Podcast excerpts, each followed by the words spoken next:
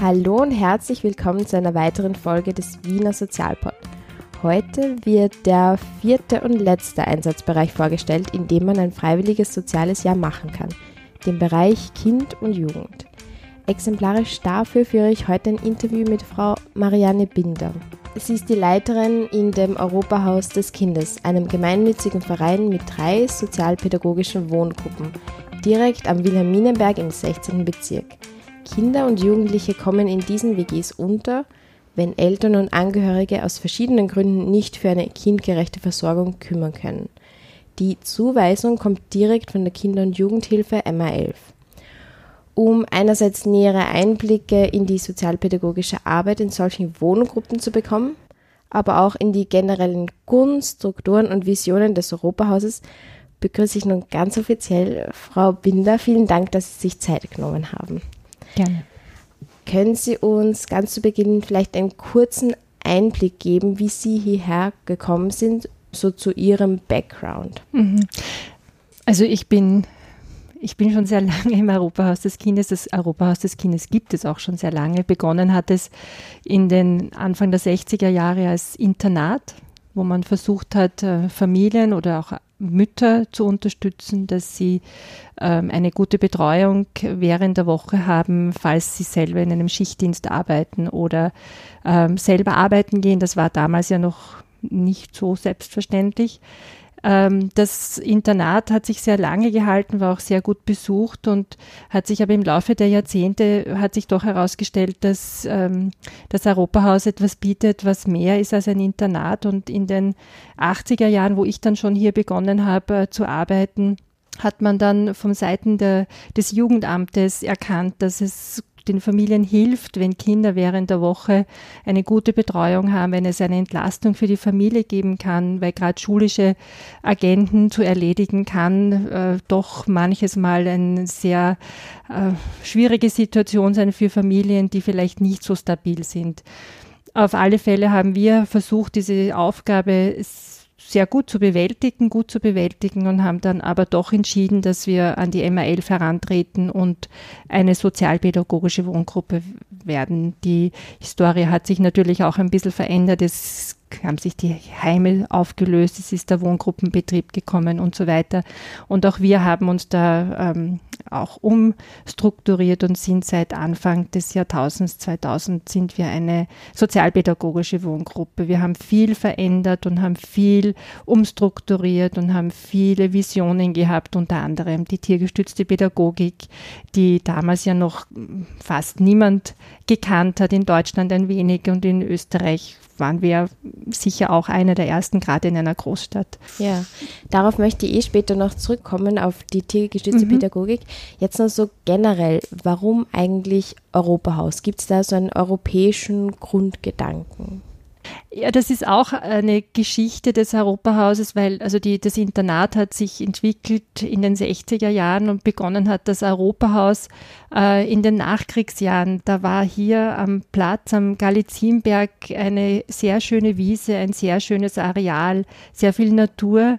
Und man hat damals ähm, den Gedanken gehabt, dass man in den Nachkriegsjahren Kindern einen schönen Platz anbieten möchte. Man hat sie abgeholt, ist mit ihnen am Berg raufgefahren und äh, hat sie verköstigt und hat mit ihnen einen schönen Tag verbracht. Das heißt, das Kind konnte Kind sein in der Nachkriegszeit. Daraus ist dann ein Kindergarten entstanden. Und also das Europahaus hat sich einfach entwickelt und wahrscheinlich schon aufgrund des ähm, der Vielfältigkeit und des sozialen Gedankens und des Zusammengehörigkeitsgefühls hat man diesen schönen Namen gewählt. Aber nicht ähm, parteipolitisch von irgendeiner Partei gegründet oder? Die Kinderfreunde waren da sehr aktiv. Die Kinderfreunde, Wiener Kinderfreunde haben da haben ähm, SPÖ nah. SPÖ nahe, genau, aber die Kinderfreunde haben da einen sehr schönen Gedanken begonnen und der hat sich wirklich toll entwickelt zu auch einem sehr schönen Kindergarten und ähm, in Folge eben dann auch dieses, dieses Internat und das, das Haus beherbergt nach wie vor viele Kinder, einerseits die Wohngruppen, und wir teilen uns das Areal mit dem, mit dem Kindergarten für sieben Gruppen, was viel ist in einer so einer großen ja. Stadt. Es ist ja eine große Ressource, wenn man so jemanden wie Sie praktisch in der Einrichtung hat, die wirklich einfach schon seit die 80er da ist. Was können Sie zur Veränderung sagen von, von Problematiken, aber auch was sich so gesellschaftlicher verändert hat, hier als Internat und jetzt als sozialpädagogische WG, die ja sehr vielfältig ist mit tiergestützter Pädagogik etc. Pädagogik ist einfach ein, ein sehr lebendiges Feld. Es verändert sich viel. Es ist, man steht, man ist nie am Ziel, man ist immer am Weg man kommt immer wieder an schöne Weggabeln, wo man etwas Neues kennenlernt und ausprobiert, mit einfließen lässt. Und so ist es auch im Europahaus. Und es war, es war immer das Bestreben, den Kindern etwas Schönes zu bieten, einen, einen sicheren Platz zu bieten. Und das hat sich einfach von Anfang an, war dieser Gedanke und der ist bis heute gültig und hat auch seine sehr große Berechtigung, dass die Kinder auch einen sicheren Platz haben. Heute sind Kinder bei uns, die einfach wirklich schwierige Situationen mitzuerleben haben in der Herkunft, Herkunftsfamilie, wo wir uns einfach bemühen, dass sie, dass sie Dinge verarbeiten können, dass sie zur Ruhe kommen können, dass sie eine Struktur haben, dass es ihnen gut gehen kann. Mhm. Das hat sich natürlich verändert, das Hinschauen, das Erkennen, die Problematik. Worin unterscheiden sich sozialpädagogische WGs direkt von der Kinder- und Jugendhilfe zu diesen drei WGs hier? Gibt es da große Unterschiede? Im Grunde genommen gar nichts. Wir haben den Vorteil und das Riesenglück, dass wir einfach ein wunderschönes Areal haben. Wir haben drei in sich abgeschlossene autonome Wohngruppen. Das heißt, jede Wohngruppe ist so ausgestattet, dass sie die andere Wohngruppe nicht braucht. Aber es ist natürlich super für die Kinder, dass es drei Wohngruppen am Platz gibt, äh, wo man andere Spielpartner hat, außer den eigenen acht Kindern, die ähm, in der Gruppe sind. Das ist sicherlich etwas ganz Besonderes mit dieser Weitläufigkeit des Areals, mit dem Wald, mit den Möglichkeiten, auch viel Zeit in der Natur zu verbringen. Aber von Seiten der Kinder- und Jugendhilfe werden Kinder in eigenen Einrichtungen untergebracht und wenn da das Platzangebot erschöpft ist, dann wird aus, werden Plätze gesucht in, in Vertragseinrichtungen oder in anderen Einrichtungen, die, die mit der MA11 einen Vertrag haben. Zum besseren Verständnis von so einer Wohngruppe. Wie viele Kinder kommen hier unter? Welches Alter? Auch vielleicht Geschlechts? Mhm. Also ja, also wir haben gemischte Gruppen. gemischte Gruppen. Wir haben immer gemischte Gruppen, was auch sehr, sehr gut ist und sehr wichtig. Natürlich gibt es manches Mal Gruppen, die einen mädchenlastigen Schwerpunkt haben oder einen burschenlastigen Schwerpunkt haben, aber prinzipiell ist, äh, haben wir gemischte Kinderfamiliengruppen im Alter. Jüngste, habe ich schon gesagt, oft sehr junge Kinder bis zum 18. Lebensjahr, aber auch länger, wenn, wenn das, der, der, Jugendliche einfach noch nicht so weit ist, wenn er aufgrund seiner Geschichte, auf seine, aufgrund seiner Erfahrungen und Erlebnisse nicht in der Lage war, die Schule so abzuschließen, wie man es normal abschließt in neun Jahre und neun Jahren und dann macht man eine Lehre oder eine weitere Schule. Wenn das nicht möglich ist, das aufgrund der Geschichte oder aufgrund den Begebenheiten und Erlebnissen, dann brauchen Jugendliche länger und dann sollen sie auch die Möglichkeit haben, äh, länger hier zu sein, um, um die Ausbildung abzuschließen zu können oder noch eine, die Schule fertig machen zu können. Da können wir bei der MA 11 immer wieder ansuchen und, und darum ersuchen, dass ein Kind auch über die Volljährigkeit oder ein Jugendlicher dann schon über die Volljährigkeit bei uns bleiben kann. Aber dann kann es passieren, dass in einer Wohngruppe eine Dreijährige ist und ein 18-Jähriger. Genau, das kann passieren, aber das ist halt auch das Leben. Das ja. gibt es ja auch manchmal in Familien. Und das ähm, da haben beide Altersgruppen haben was, mhm. was davon und das ist eigentlich ein sehr schönes Zusammenleben. Ja.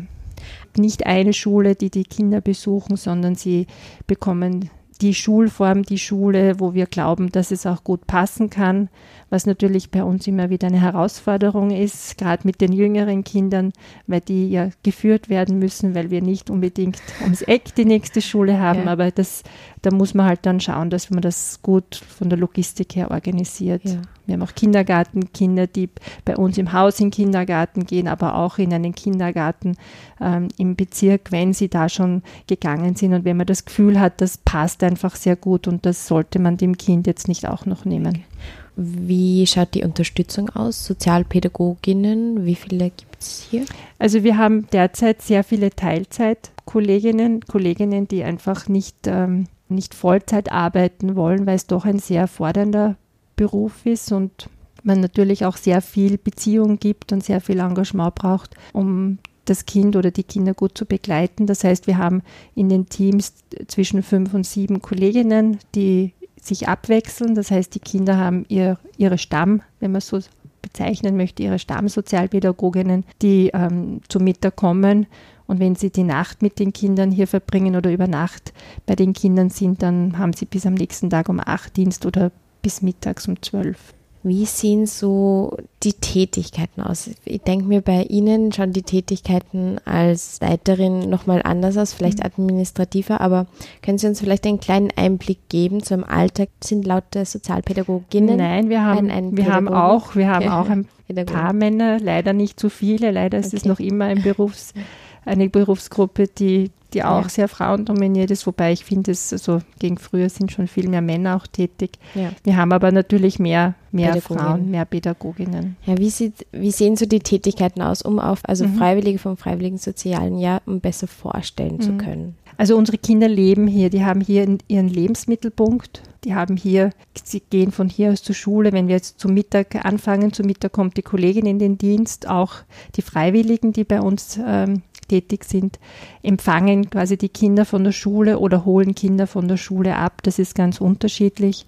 Dann gibt es ähm, einfach ein, ein, ein Miteinander man plaudert mit den Kindern, man fragt nach, die Kinder erzählen, manche brauchen mal kurz Auszeit, weil es in der Schule anstrengend war. Also das ist so der, die, die Mittagssituation ist einfach so ein Zurückkommen in die Wohngruppe. Die Kolleginnen müssen sich natürlich updaten, was ähm, am Tag vorher war. Die müssen wissen, was passiert ist in den Tagen vorher, müssen schauen, welches Kind welche Unterstützung hat an, die, an diesem besonderen Tag oder ob ein Kind einen Besuchstermin ähm, hat, seine Mama auf Besuch kommt oder wir mit einem Kind wohin fahren, weil es ein, ein Treffen gibt von einem Familienangehörigen. Das wird alles zum Mittag nachgelesen, nachorganisiert oder nachgeschaut, dann organisiert und, und um die Begleitung und die Betreuung gut zu handeln. Die Sozialpädagoginnen essen dann mit den Kindern zu Mittag. Die kommen natürlich auch alle zu unterschiedlichen Zeiten, weil sie unterschiedliche Schul Schulen und Schulstufen besuchen. Dann gibt es äh, das Freizeit, die Freizeitmöglichkeit. Das kann sein von im Zimmer knotzen und ein Buch lesen, Musik hören, im Garten sich aufhalten, was malen, was spielen mit den Sozialpädagoginnen oder mit, der, mit den Freiwilligen. Dann gibt es die Aufgabe, die natürlich erledigt wird, viel Unterstützung beim Lernen. Unsere Kinder brauchen einfach ganz viel Unterstützung und das ist zum Beispiel auch etwas ganz Besonderes für uns, dass wir da durch die Freiwilligen diese Unterstützung bekommen, dass ein Kind mit einer äh, Kollegin dann alleine lesen kann, alleine eine Rechnung erklärt bekommen kann, Vokabeln lernen kann, weil das, da braucht es einfach viel Zeit, viel, viel Einzelzuwendung. Und das ist das Schöne, dass wir, da sind wir auch sehr dankbar, dass wir die Möglichkeit haben mit dem Freiwilligen Sozialen Jahr die Kinder leben hier, machen dann, treffen sich auch mit Freundinnen, gehen schwimmen, ähm, gehen was einkaufen, wie auch immer, haben einen Nachmittag ihre Unterstützungsangebote, die externen, aber auch natürlich die internen, wie die tiergestützte Pädagogik oder die Mal- und Gestaltstherapie. Das ist für jedes Kind gibt es einen etwas Besonderes im Sinne von einem individuellen Tag und äh, die Fixpunkte sind sicher das Mittag äh, zurückkommen und das Abendessen, wo man dann schaut, dass man mit allen Kindern gemeinsam isst und bespricht man, erzählt man, dann mhm. ja, diskutiert man auch. Es gibt Kinderteams, wo jeder seine, seine Wünsche, Sorgen und so weiter deponieren kann. Und ja, dann gibt es das äh, pflegerische Programm, wo man einerseits äh, waschen die Kinder mit den Kolleginnen die Wäsche, gehen duschen, baden, brauchen je nach Entwicklung und Möglichkeit Unterstützung beim Haarewaschen, Nägel schneiden. Also ganz diese Sachen, die man auch in der Familie macht. Und dann gibt es natürlich auch bei uns die Gute Nacht-Geschichte, man sie gerne hat, was viele Kinder gerne haben. Und auch da ist die Freiwillige dann helfend zur Seite und liest vor und hilft bei den beim Zubettbringen. Das klingt alles wie ein wirklich ganz gewöhnlicher Alltag. So, was ist dann doch anders in einer Wohngruppe? Das in einer Wohngruppe, also der Alltag ist eigentlich das Bewältigen von Schule und Unterstützungsangeboten, das klingt so ganz normal. Das, was halt anders ist, ist, dass wir Kinder haben, die dann auch doch auch oft Schwierigkeiten haben, sich in der Gruppe zurechtzufinden, in der Schule eine Schwierigkeit haben und, und verfrüht abgeholt werden müssen, weil sie gerade die Situation, die, die Anforderungen nicht aushalten.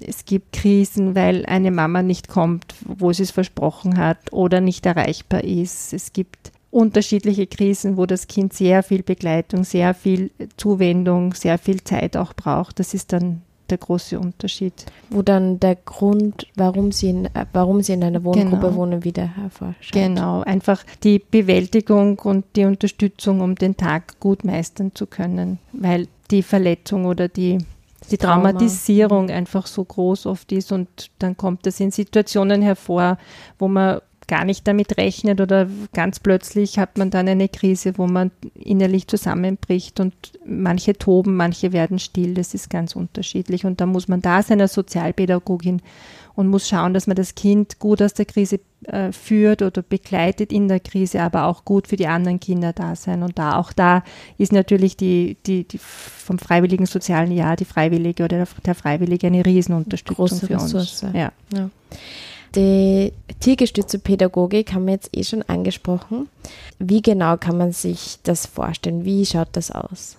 Also wir haben im Zuge dieser Umstrukturierung vor vielen Jahren haben wir auch gesehen, wie schön dieser Platz ist und was, welche Ressourcen dieser Platz hat und haben dann, haben dann versucht, was daraus zu machen und zufällig sind wir auf den Bereich der tiergestützten Pädagogik gekommen, also auf das Tier und die Pädagogik und haben uns dann entschieden, das ähm, für uns umzusetzen, haben einen Stall und haben mittlerweile also Lamas und Schafe und Ziegen und Schweine, ähm, die natürlich von einem Hausarbeiter versorgt werden. Wir haben eine Sonder- und Heilpädagogin, die den Schwerpunkt tiergestützte äh, Pädagogik äh, macht und dieses Projekt seit Jahren unglaublich engagiert und, und mit sehr großer Begeisterung begleitet, weil sie einerseits für das Wohl der Tiere sehr viel gibt und andererseits aber auch das Konzept der tiergestützten Pädagogik in der Umsetzung uns sehr unterstützt und uns sehr hilft die Frau Magister Kellner ist äh, zuständig für den Bereich und wir haben Einzelförderstunden. Das heißt, es gibt Kinder, die dann an Nachmittagen mit der Frau Magister Kellner im Stall tiergestützte Pädagogik-Einheiten haben. Wir haben Projekte, die organisiert werden und dank toller Sponsoren durchgeführt werden können. Das heißt, wir waren jetzt zu Pfingsten mit Kindern unterwegs und haben diesmal uns Eseln organisiert und waren mit Eseln unterwegs. Wir sind mit unseren Lamas unterwegs gewesen. Wir sind, wir machen unterschiedliche Projekte im Rahmen der tiergestützten Pädagogik. Wir arbeiten oder machen hier am Gelände mit unseren Schweinen Projekten, weil Schweine ja sehr intelligent sind. Da kann man ganz viel machen oder auch mit den Ziegen. Also das ist so ein, ein sehr schöner Bereich, ähm, dass hier am Areal Tiere sind, die man dann auch vielleicht nur mal beobachtet. Was macht das Tier oder wie fühlt sich das Tier? Ein, ist ein Tier ist ein sehr ehrliches Gegenüber. Es wertet nicht, wie auch immer ich gerade drauf bin. Es zeigt es mir ganz ehrlich. Also jetzt möchte ich gestreichelt werden. Nein, jetzt möchte ich nicht gestreichelt werden. Mhm. Also Kinder lernen da auch sehr viel und es ist eine, eine, eine wertvolle wertvolle Ressource für uns. Und an Wochenenden und schulfreien Tagen helfen die Kinder bzw. die Kolleginnen, die im Dienst sind, mit den Kindern mit, um die Tiere auch zu versorgen, zu füttern, zu schauen, dass das Tier alles hat, alles kriegt, was es braucht. Äh, bei uns dürfen Tiere auch alt werden. Das heißt, es ist manchmal auch ein bisschen aufwendiger, wenn man dann schwer sieht, als Tier, als Schaf, wie wir es gerade haben, muss man halt gut schauen, dass man, dass man die Futterschüssel immer gut platziert und keine Stolpersteine im Gehege sind oder wenn Tiere alt werden und Unterstützung brauchen, weil sie schlechter fressen, dann sammeln wir halt Blätter und Gräser und füttern mal extra irgendwelche Leckerlis also das machen dann auch die Kinder mit den Kolleginnen und mit der Frau Magister Kellner. Und kommt wahrscheinlich auch sehr gut an. Das kommt sehr gut an, wobei man natürlich auch sagen muss, ähm, es gibt Kinder, die gar keine Affinität zu Tieren haben. Das ist auch okay. Ja. Und es gibt viele, die einfach mit Begeisterung das machen und das Wertvolle ist dann, hm. liegt ganz nah auf der Hand. Was mich sehr interessieren würde, ist, man lebt ja hier auf engstem Raum zusammen und Sie haben eh schon erwähnt, äh, die ähm, sind die meisten oder alle sind Teilzeit angestellt, es gibt da 24-Stunden-Dienste. Mhm, genau. Wie viel Distanz und wie viel Nähe braucht es Ihrer Meinung nach so zum Thema Abgrenzung? Abgrenzung ist ein ganz ein wichtiges Wort im Haus, weil man natürlich auch sehr auf sich schauen muss und ähm, wenn man Dienst hat, ist man hier. Da muss man einfach alles geben. Da geht man ganz in ganz viele Beziehungen, arbeitet ganz viel mit Beziehungen. Nur so ist was möglich. Und wenn man nach Hause geht, muss man einfach sagen, ich gehe jetzt nach Hause und jetzt habe ich meinen Freiraum, jetzt bin ich nicht im Dienst. Und da muss ich einfach alles so übergeben, dass ich, dass ich äh, gut abschalten kann, dass sich die Kolleginnen gut auskennen können und komme dann zurück und bin wieder voll da und kann wieder viel geben. Wir haben Supervision, wir bieten auch, die Kolleginnen haben Teamgespräche, wir haben Fortbildungen, wir haben Unterstützungsmöglichkeiten, damit man auch dieses Thema, dass, dass man auch mit diesem Thema gut zurande kommt. Ähm, vielleicht also zur Kommunikation mit den Kindern und Jugendlichen welche Rolle man noch einnimmt, wie nah man praktisch die Kinder zu Man ist schon lässt. sehr nah bei, den, bei dem Kind, Eben. bei Jüngeren natürlich mehr, ja, weil jüngere Kinder auch oft ganz viel Körperkontakt brauchen und das auch suchen und das auch bekommen. Das Kind gibt es auch vor. Es gibt Kinder, die sehr auf Abstand gehen am Anfang oder in einer Krise und wollen gar nicht und mhm. sie kommen dann und dann bekommen sie das. Das heißt, man muss das auch, man muss sehr wertschätzend und sehr respektvoll umgehen, dass sie eine gesunde Form von Beziehung lernen. Das heißt, zu einer Beziehung gehört die Nähe, die Distanz, das Akzeptieren, wenn ich einen Stopp sage. Ja. Also das lernen Kinder, das müssen sie gut erkennen können. Das muss auch oft zurechtgerückt werden, weil sie zu Hause doch etwas anderes erleben und dann gar nicht damit zurechtkommen, dass wir hier anders reagieren ja. als zu Hause. Also das ist schon ein Thema, das uns sehr regelmäßig und viel beschäftigt. Ich habe mir überlegt, also ich bin in keiner Wohngruppe aufgewachsen, und, aber habe mir überlegt, dass das eigentlich ziemlich krass oder schwierig ist, die Rolle einzuordnen. Also ich, ich wohne dort und dann auf einmal sind so viele verschiedene Bezugspersonen, die aber jetzt nicht Mama, Papa, Oma, Opa sind. So und braucht man das nicht irgendwie als Mensch, dass man die Rolle definieren kann und ob das genügt, dass man sagt, okay, das ist eine Sozialpädagogin, ist das genug, kann, kann ich mir das wirklich vorstellen, ist das greifbar, was das ist für mich? Weil dann auch jeder Sozialpädagoge in, äh, anders mit mir umgeht. Manche so eher so buddymäßig mhm. und manche eher so muttermäßig, manche so eher ganz distanziert, weil das ist mein Job, das ist meine äh, Profession. Das ist ähm, sicher die größte Herausforderung, Herausforderung in der Fremdunterbringung, dass die Kinder einfach sehr viele Beziehungen haben und dass sie immer wieder sich auf neue Personen einstellen müssen. Und man muss auch dazu sagen, dass ja Kolleginnen nicht ewig hier arbeiten. Also bei uns arbeiten Kolleginnen sehr lange, was mich auch sehr was ich mich auch, was ich auch schön finde für die Kinder, weil jeder, jeder Abgang oder jede Kündigung oder jedes Ende eines Dienstverhältnisses ist auch für die Kinder immer sehr schwierig. Aber Beziehungsabbruch. Es ist ein Beziehungsabbruch. Das gehört aber auch zum Leben dazu und ich glaube, dass es dann wichtig ist, diesen Beziehungsabbruch auch gut zu gestalten. Also es gibt einfach, das gehört zum Leben, dass man Menschen trifft, sich mit ihnen versteht und dann entwickelt man sich in eine andere Richtung und dann muss man einfach gut Abschied nehmen können und dann geht es einem auch gut. Also das ist schon etwas, ähm, was uns auch sehr begleitet und was sicherlich für die jüngeren Kinder oft ein Riesenproblem ist, dass es halt jeden Tag eine andere Kollegin dann in der Gruppe ist. Also das ist schon eine große Anstrengung für die Kinder, eine große Herausforderung.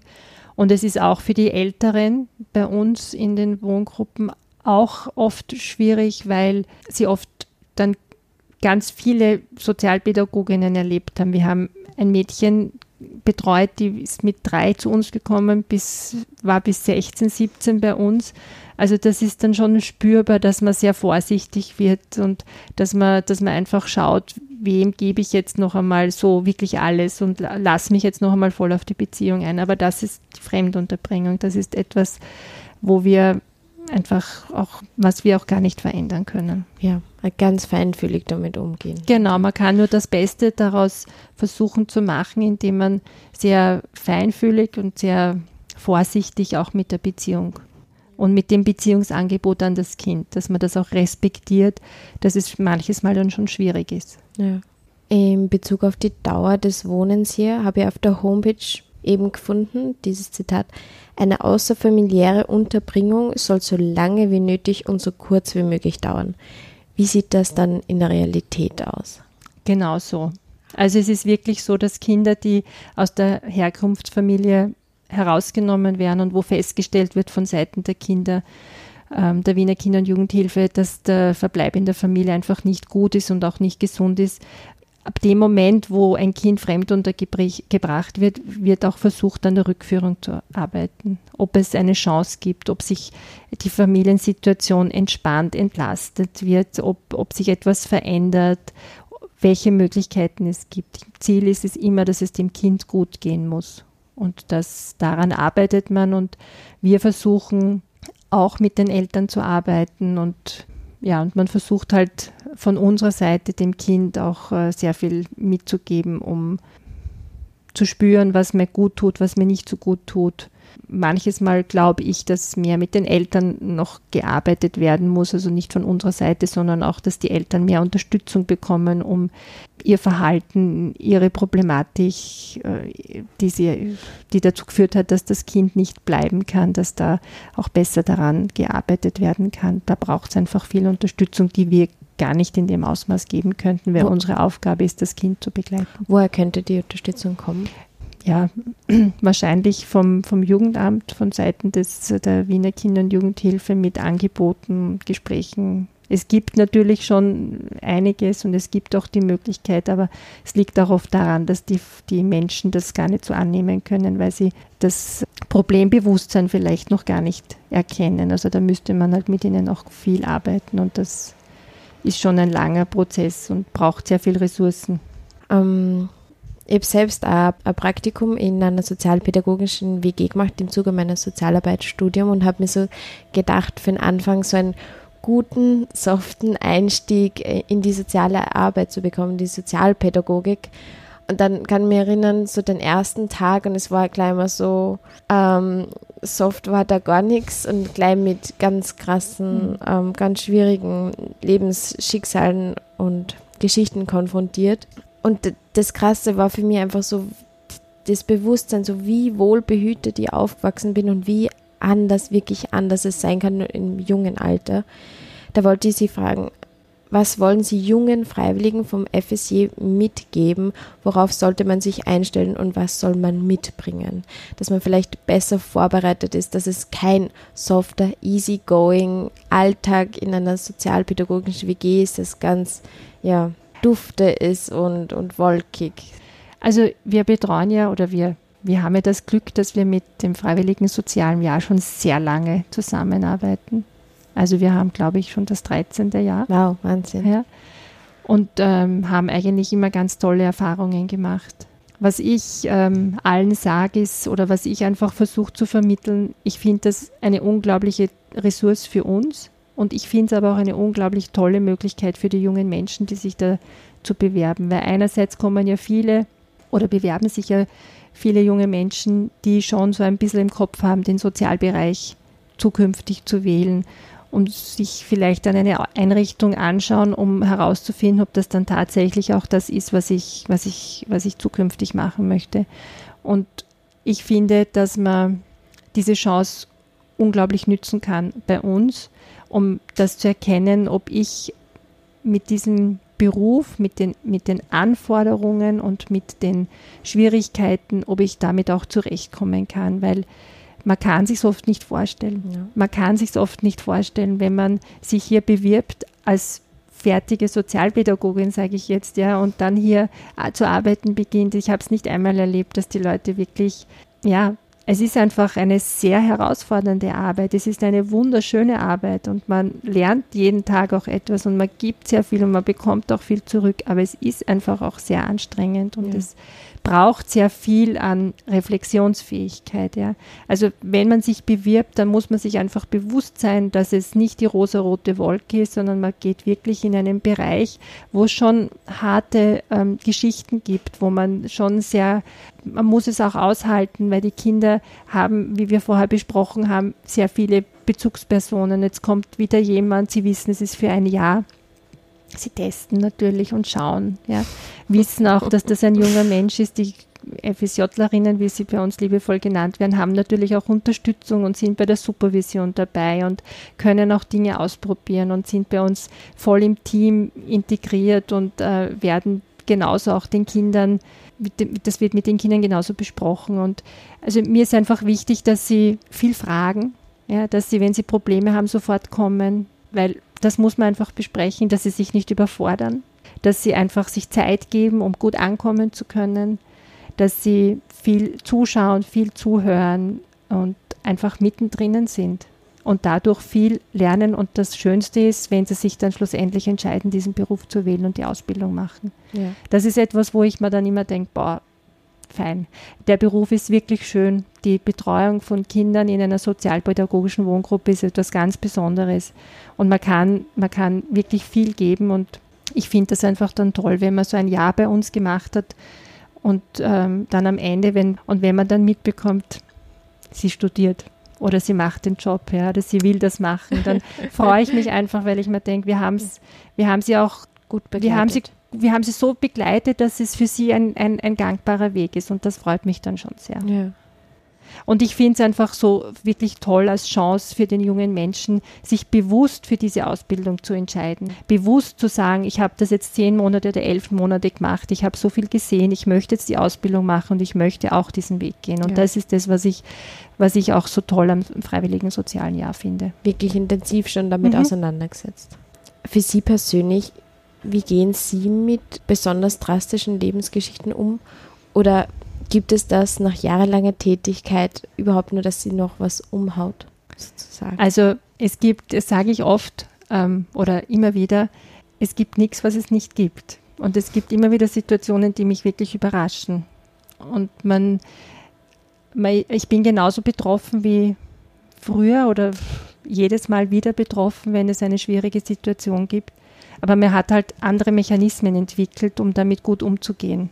Das heißt nicht, dass es an mir abprallt. Ich bin mittendrin und versuche dann jede Situation gut zu lösen und für mich einen Weg zu finden, auch gut damit wieder umgehen zu können.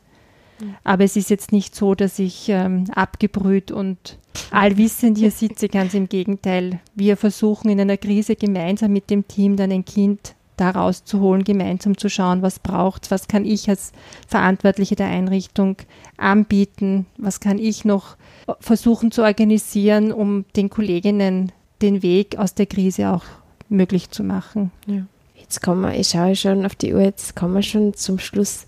Da würde ich jetzt gern noch nach 2000, jetzt haben wir 19, 2029 springen. Mhm. Wo ist das Europahaus? Wird es in zehn Jahren die Struktur von diesen sozialpädagogischen Wohngruppen noch geben? Schaut es etwas anders aus? Gibt es da andere Konzepte, Ideen, Wünsche, Vorstellungen, Visionen, die Sie haben, mhm. die Sie und Ihr Team haben? Also das Europahaus 2029, das Einzige, was ich sicher weiß, dass ich nicht mehr da bin, weil ich irgendwann in Pension gehe. Aber was ich mir wünschen würde als Vision, ist, dass die Gruppengröße kleiner wird und die finanziellen Mittel da sind, um das umzusetzen. Weil ich glaube, dass die Kinder einfach viel mehr an persönlicher Zuwendung, Betreuung brauchen würden. Ich würde mir wünschen, dass äh, das Europahaus äh, den Weg mit der tiergestützten Pädagogik weitergehen kann und da intensiv den Kindern eine Unterstützung anbieten kann. Ich würde mir wünschen, dass, dass man so viel zuschalten kann, dass es vielleicht die eine oder andere Fremdunterbringung gar nicht mehr braucht, braucht, dass man vielleicht schon im Vorfeld so viel den Familien anbieten kann, dass man viel mehr ambulant auch noch begleiten kann. Ja, das würde ich mir wünschen. Ich würde mir einfach, der größte Wunsch, Wunsch ist aber, glaube ich, der, dass ähm, die Gruppengrößen kleiner sind, dass man die Kinder, die man betreut und die man in so einer Situation begleitet und das doch über Jahre, dass es da einfach kleinere Gruppen gibt. Ja. Und FSJ noch immer mit an Bord. Das wünsche ich mir auf alle Fälle, dass das freiwillige soziale Jahr es noch ganz viele Jahre gibt und dass es viele Menschen nützen als, als Möglichkeit, etwas kennenzulernen und sich dann bewusst dafür zu entscheiden. Und das sind dann wirklich, das ist dann wirklich eine tolle Ressource. Und was ich noch gar nicht gesagt habe, wir haben ja dadurch, dass wir schon so lange vom Freiwilligen Sozialen Jahr ähm, Freiwillige bekommen, wir haben ja schon einige Kolleginnen, die dann zurückgekommen sind, als sie die Ausbildung gehabt hat und dann bei uns arbeiten. Und das ist auch schön. Also wenn dann, wir haben aktuell eine Kollegin, die jetzt schon das sechste Jahr da ist, ja, ja. und bei uns als Freiwillige begonnen hat. Wir haben jetzt einen Kollegen, der auch bei uns ein Freiwilliger war und jetzt schon im zweiten Dienst ja bald ist. Also das, ist, schon etwas, wo ich mich dann auch freue. Das ist die ehrlichste Rückmeldung. Ja, ja es ist schon eine schöne Rückmeldung. Ja. Also dass das freiwillige soziale Jahr es schafft, in unserer Gesellschaft, auch in den, bei den politisch Verantwortlichen, es schafft, äh, zu bestehen und dieses Angebot an sehr viele junge Menschen noch zukünftig setzen kann. Wunderschönes Schlusswort, wirklich an das Hoffmann. Ja, vielen Dank für das spannende Gespräch und Ihre Arbeit, Ihr Engagement und ja, vielen, vielen Dank. Dank. Danke.